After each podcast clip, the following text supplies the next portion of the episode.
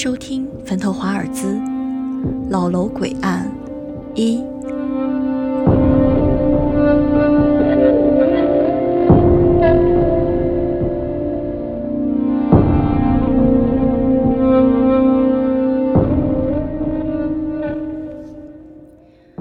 夜已经很深，凌晨美院西边的一个角落被几棵高大的槐树挡着。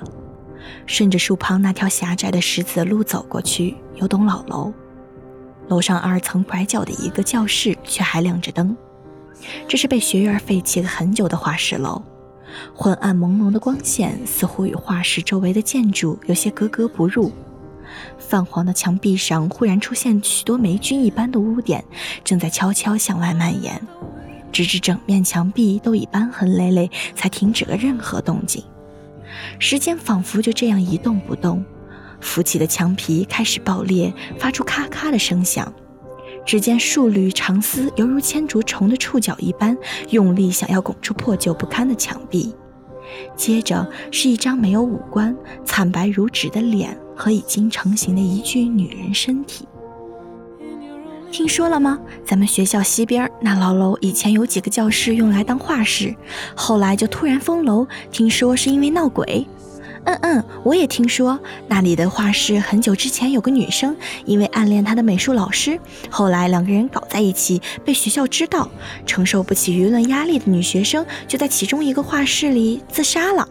不对不对，不是说那个女生是被那个啦，然后怕她报警就杀人灭口了吗？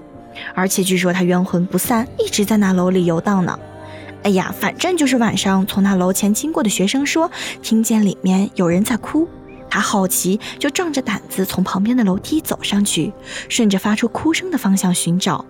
就在二层最里面的一个亮着光的教室停下来，透过没有关紧的门缝看进去，竟是一个没有穿衣服的长发女人，正面对墙站着，纹丝不动地站着，哭声也戛然而止。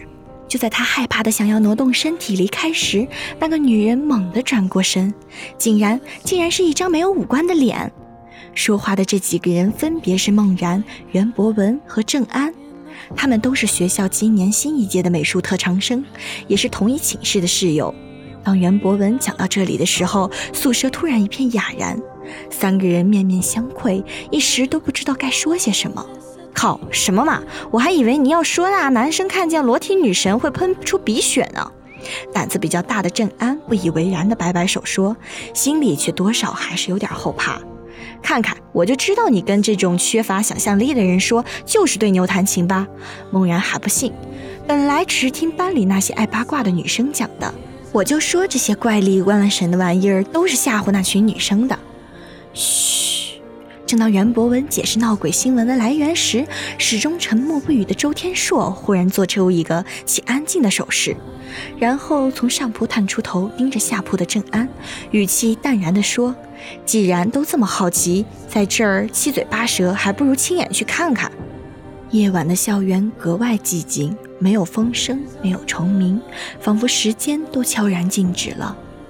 趁着明朗的月光，男生宿舍 C 楼的后楼梯有几个快速闪动的黑影。看看时间，已经将近午夜时分。猛然，你动作快点儿，要是被宿管发现，又要听他啰里吧嗦了。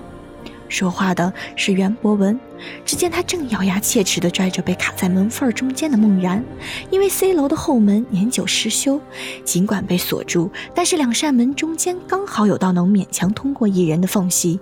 如不是郑安和周天硕早已没了人影儿，他一定会丢下身材微胖、行动缓慢的孟然一走了之。不知道是由于老楼的周围树木繁茂，还是月光照不过去，四人还未靠近这栋红色砖瓦的旧楼，一种莫名的寒意便油然而生。袁博文走在最后面，其实他很清楚自己的胆子确实没有他吹捧的那么大。再瞧瞧近在咫尺那阴森残破的二层教学楼，心里不免更是害怕。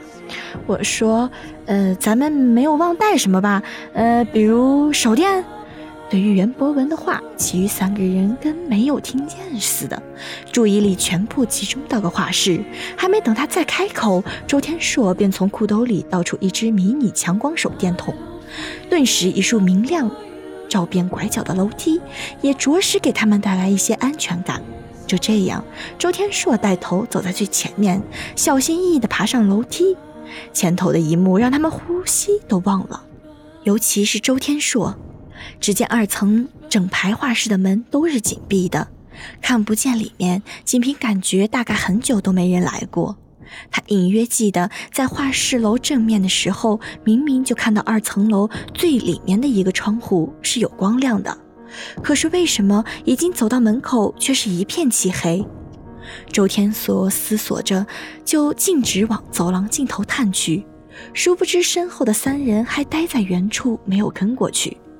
我就说肯定不会有什么的，要不咱们回去睡觉吧？袁博文压低了声音说道，然后打了一个大大的哈欠。我说文哥，你是不是害怕了才想回去啊？猛然侧头回应了他一句，不料遭来袁博文的一记飞脚，正踢在他的丰满屁股上。哎呦，你，你俩别闹了，小心被人发现。天硕，你说，哎，看见天硕没有啊？此刻，周天硕已经来到走廊拐角的最后一间画室前，门居然是虚掩着的。请持续关注《老楼诡案二》。